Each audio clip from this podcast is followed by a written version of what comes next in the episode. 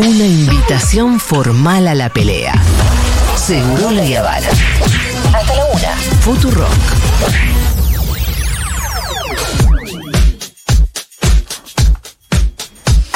Bueno, me pone contentísima inaugurar esta columna, ya lo dije, lo vuelvo a repetir, me parece que en estas épocas de terraplanismo es importante volver a la ciencia. ¿Y quién mejor que este nuevo columnista de Seguro La Habana que le doy una calurosísima bienvenida desde Minnesota porque los mejores viven en el extranjero, lamentablemente? Él es científico, biólogo molecular, celular y biotecnólogo. Es un gran tuitero también, un gran podcastero también. Hizo el mejor podcast de la pandemia junto con Futurock. Me refiero al señor Ernesto Resnick. Y este es el aplauso para él. A ver, Ernesto, ¿cómo nos escuchamos? Yo los escucho perfecto y también contentísimo de estar con ustedes. Bueno, Ernesto, eh, yo le contaba un poco a la gente más temprano que había recibido un mensaje tuyo que te ponías a disposición. Eh, y me imagino que habrá tenido que ver con, no sé, un sentimiento. Seguramente. Fue cerca de las elecciones, ¿no? ¿Con qué tuvo que ver eso? Y bueno, yo enseguida te contesté y te dije, dale Ernesto, hagamos una columna. Sí, totalmente. Bueno, eh, y la columna de hoy tiene que ver con esto, ¿no? Porque la, cosa está medio difícil eh, en la Argentina, difícil para ustedes, se viene peor, pero está difícil en la tierra también. Así que en la columna de hoy iba a meterme en el tema de que por, por- por qué no pensamos en ir a vivir a Marte, Sí. donde, donde no hay neoliberalismo y no hay ningún Sturzenegger. ¿En qué anda esa carrera espacial? Y además eh, hay algo que nos, nos da a sospechar, que es que ¿por qué los ricos multimillonarios, los ricos más ricos más ricos del mundo son los que están más interesados en ese proyecto? Sí, esa es una gran pregunta y la verdad no tengo gran respuesta, salvo, por supuesto, la vanidad y la competencia Claro. entre los mega ricos, que, bueno, viste, ya la, la- la- la competencia entre ricos ya no es en quién tiene una Ferrari, porque todos tienen una Ferrari, no es en quién tiene el yate más Sí. grande, porque todos tienen el yate más grande. Así que, bueno, ¿qué quedaba para, para diferenciarse? Los Jeff Bezos, los, los Elon Musk, ¿qué quedaba para diferenciarse de los, de los pobres ricos como Macri, Sí. que no, les, no tienen plata para viajar al espacio? Bueno, La respuesta es eso, es una carrera La- de vanidad. Sí, totalmente. Porque la Totalmente carrera porque de la, de- en la Guerra Fría, la carrera espacial tenía que ver más con una cuestión de, bueno, dos potencias que se estaban Claro. disputando la hegemonía, ¿no? Claro. Absolutamente, la exploración espacial Sí. de los años 60 era la competencia entre modelos económicos, entre Estados Unidos y la URSS, capitalismo y socialismo, y extrañamente, entre paréntesis, fue el momento, hubo unos 5 o 10 años en los cuales parecía que la Unión Soviética era la potencia a vencer, era la, la potencia que estaba al, al máximo en el desarrollo científico y técnico porque llegó al espacio antes. Y eso creó una revolución en Estados Unidos, la revolución científica. De hecho, eh, la Unión Soviética hizo un montón por el desarrollo económico y científico de Estados Unidos. Ahora, hay algo que tenemos que distinguir, ¿no? Que, que tiene que ver con la carrera de espacio que tiene efectivamente eh, y una implicancia en nuestra vida cotidiana y en términos científicos. Entiendo que esa carrera de aquel entonces dejó algo. Porque los satélites, no Sí. sé, vos me lo explicarás ahora. Y es muy diferente de esta idea medio loca de a ver si podemos vivir en Marte o en la Luna. Sí, totalmente. Viste que la, la fantasía de siempre de la ciencia ficción fue eh, vivir en Marte, vivir en, en la Luna. eh, era, era casi una cosa, re- o sigue siendo para muchos, una cosa casi religiosa de infalibilidad, de que vamos a vivir algún día en Marte. La pregunta hoy es, ¿para qué carajo queremos vivir en Marte si no hace falta? Sí. Eh, pero, pero es verdad que la carrera espacial bueno, tenés toda la obra de Mariana Mazzucato donde te, te describe cómo la carrera espacial y militar llevó a, las, Sí. a, a la, a la tecnología de todos los días de hoy, ¿no? El, el hecho que yo esté hablando con vos en este momento por un teléfono eh, fue parte de la carrera espacial y la carrera militar. Eh, ¿Me podés hacer un breve raconto de eso? Del desarrollo, bueno, la- De- de- la- de- ¿Qué tiene que ver la carrera espacial con el hecho de que nosotros estemos hablando ahora? Bueno, por ejemplo, una cosa que hoy es esencial para todos nosotros es el GPS, ¿no? El- Sí. el- el- para tener un GPS, que es la comunicación directa de tu teléfono, o tu auto, lo que sea, con, con la posición en, el- en la Tierra, dónde estás en la Tierra, para eso hizo falta satélites. Los satélites fueron desarrollados como fenómeno, eh, inicialmente como fenómeno militar. Los soviéticos, eh, eh, cuando la carrera tecnológica era quién tiene primero la bomba, una de las, de las cosas que quisieron desarrollar es, bueno, ¿cómo sabemos qué está haciendo Estados Unidos en este momento y cómo vamos a hacer para detectar si nos tiran un misil con una bomba nuclear? Bueno, de ahí salió la idea de, bueno, apuremos eh, el satélite. Sí. Entre paréntesis, la parte histórica es notable lo que hizo la Unión Soviética, que salió en 1945 de una guerra que mató 20 millones de personas y en menos de 10 años tenía un satélite y en 12 años lo puso en órbita, ¿no? El, el famoso Sputnik. Ahora, Pero la aplicación, Salió todo.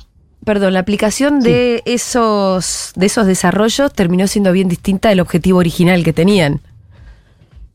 Sí, absolutamente. Toda, toda la tecnología que se hizo, se desarrolló para eso, terminó usándose para otra cosa, volviendo a, a qué cómo hablamos hoy por teléfono eh, y, y cómo viene de eso. Bueno, obviamente en este momento yo estoy hablando con vos y la señal de lo que yo estoy hablando va a un satélite, porque yo en este momento estoy en un teléfono, en un hospital, de hecho, en un, en un lobby de un hospital, eh, y el único modo es ir a un satélite y de ese satélite la señal baja a la Argentina y le llega a ustedes. También el teléfono, el, el hecho de que uno puede usar el teléfono tan simplemente tocando la pantalla, todo eso es tecnología militar para, a- para hacer más rápida la reacción a lo que sea que tienen que confrontar. Al misil que está viniendo. Exactamente, la rapidez para tocar un botón y que eso genere una serie de, de eventos que o frene o en general eh, casi toda esta tecnología fue agresiva, no fue el botón para tirar el misil. Em, Ernesto, me estabas diciendo algo y yo te interrumpí. ¿Te acordás por dónde venías? Ay, no olvidé. La, la- la parte Entonces, histórica. escúchame, volvamos, eh, volvamos ahora al momento eh, actual, entonces. Nosotros vimos la película en la que Matt Damon la pasa mal en Marte. Sí. Sí, sí exactamente. ¿Vos la peli la viste? Sí. ¿Es muy ciencia ficción o alguna, algún viso de realidad tiene? ¿Tiene algún viso de Sí. realidad? ¿En, en- en qué parte? Eh, cu- ¿Cuál es el problema de ir a vivir a Marte? Bueno, Marte es totalmente distinto, no hay atmósfera, no hay, no- la Tierra es distinta, no hay planta. Bueno, una de las cosas que muestra la película es que se lleva todo como para hacer en una burbuja Sí. recrear las condiciones de la Tierra.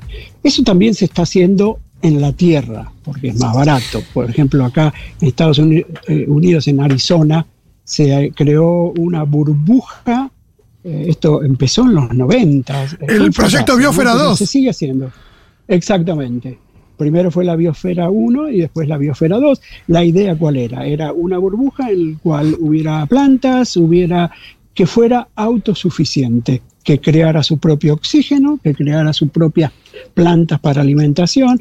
Bueno, fue, el, primero fue un fracaso total porque el oxígeno no alcanzaba, con lo cual terminaron haciendo trampa y, y- y metiendo oxígeno. Metiéndole un tubo de oxígeno a la pobre biosfera.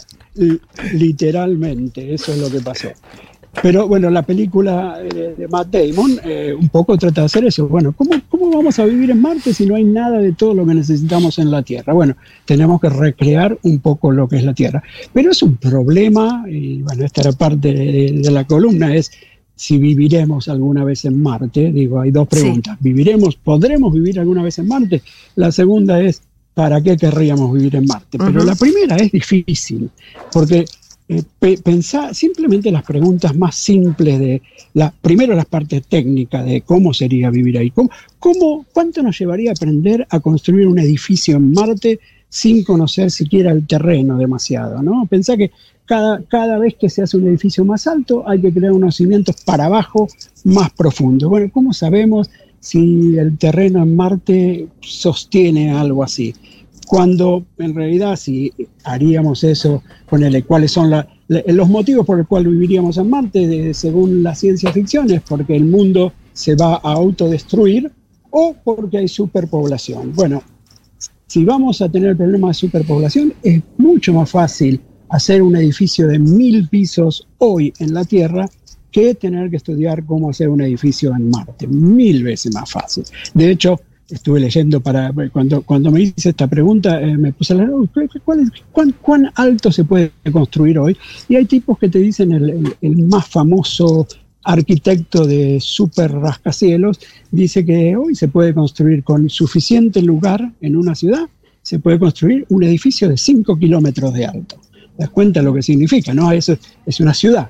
Sí. Es un edificio que Una cosa inmensa. 200 mil personas.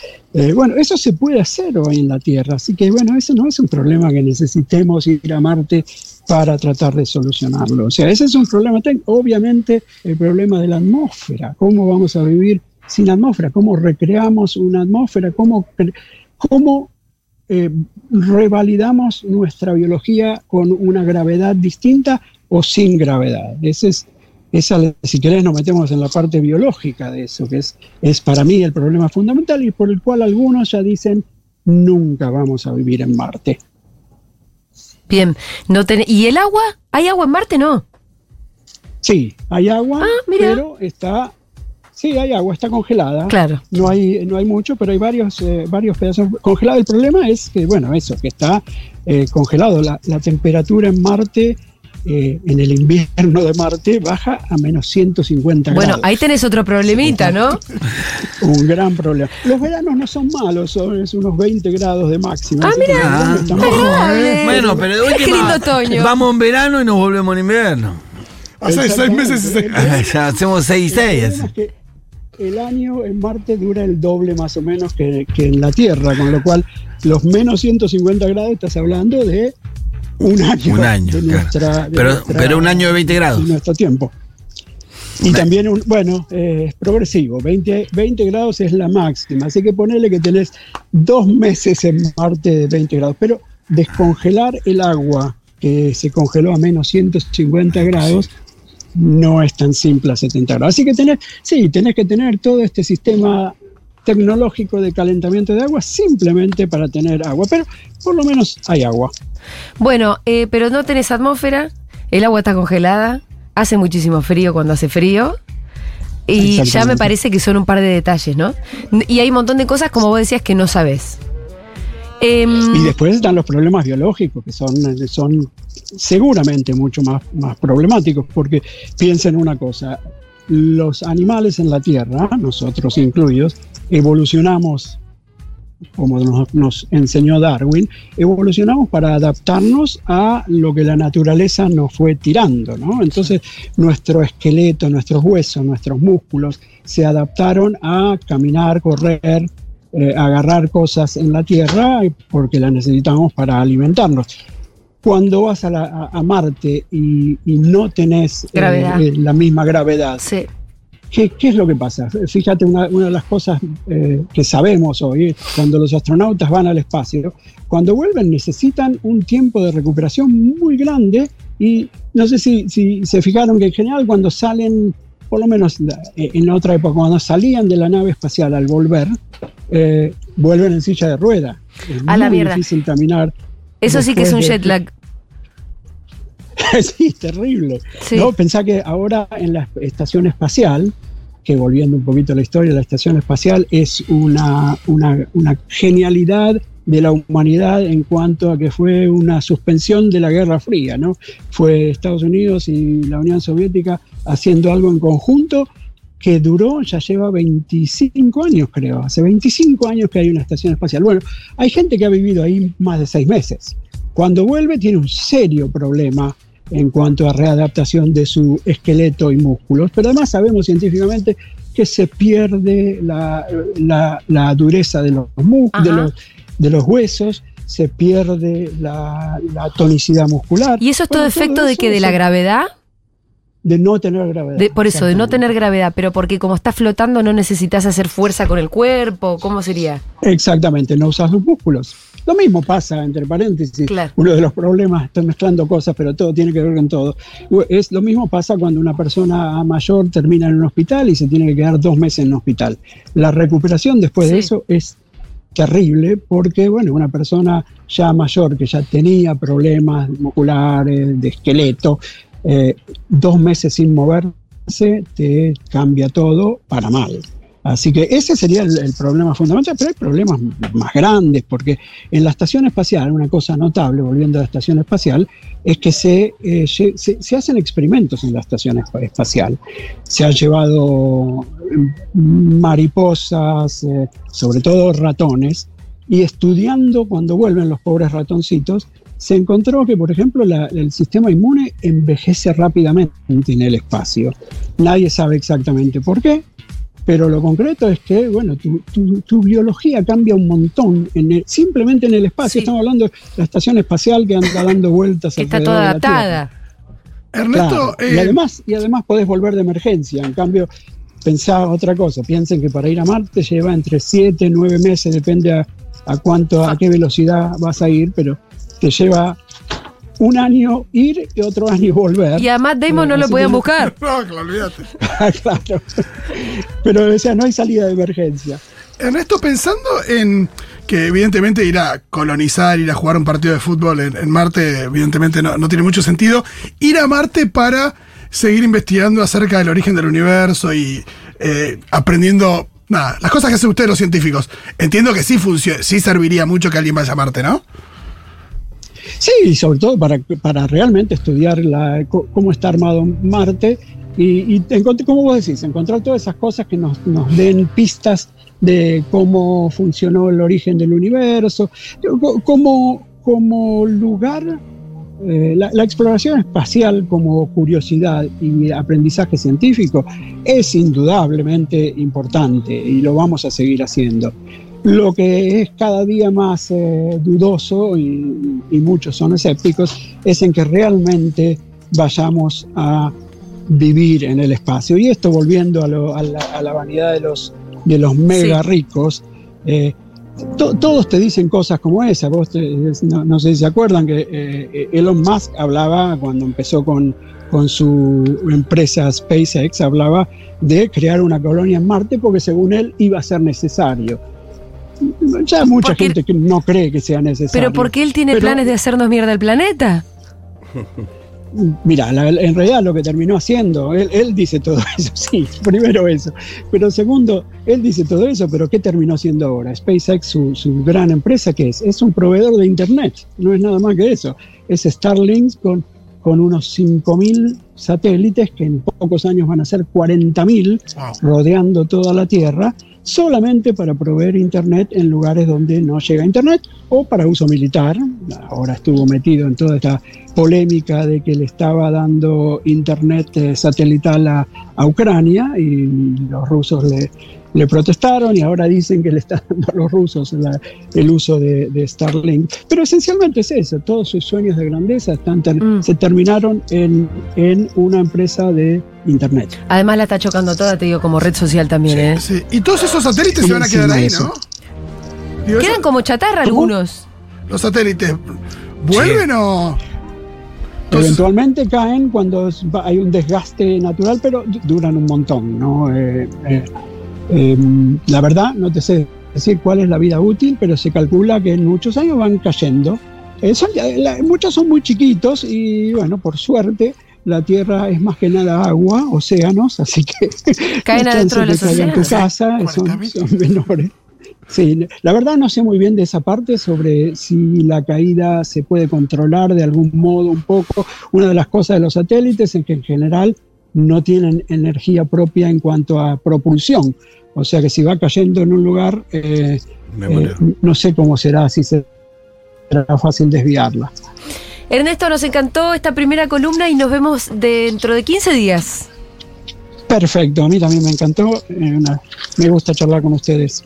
Te mandamos un abrazo enorme.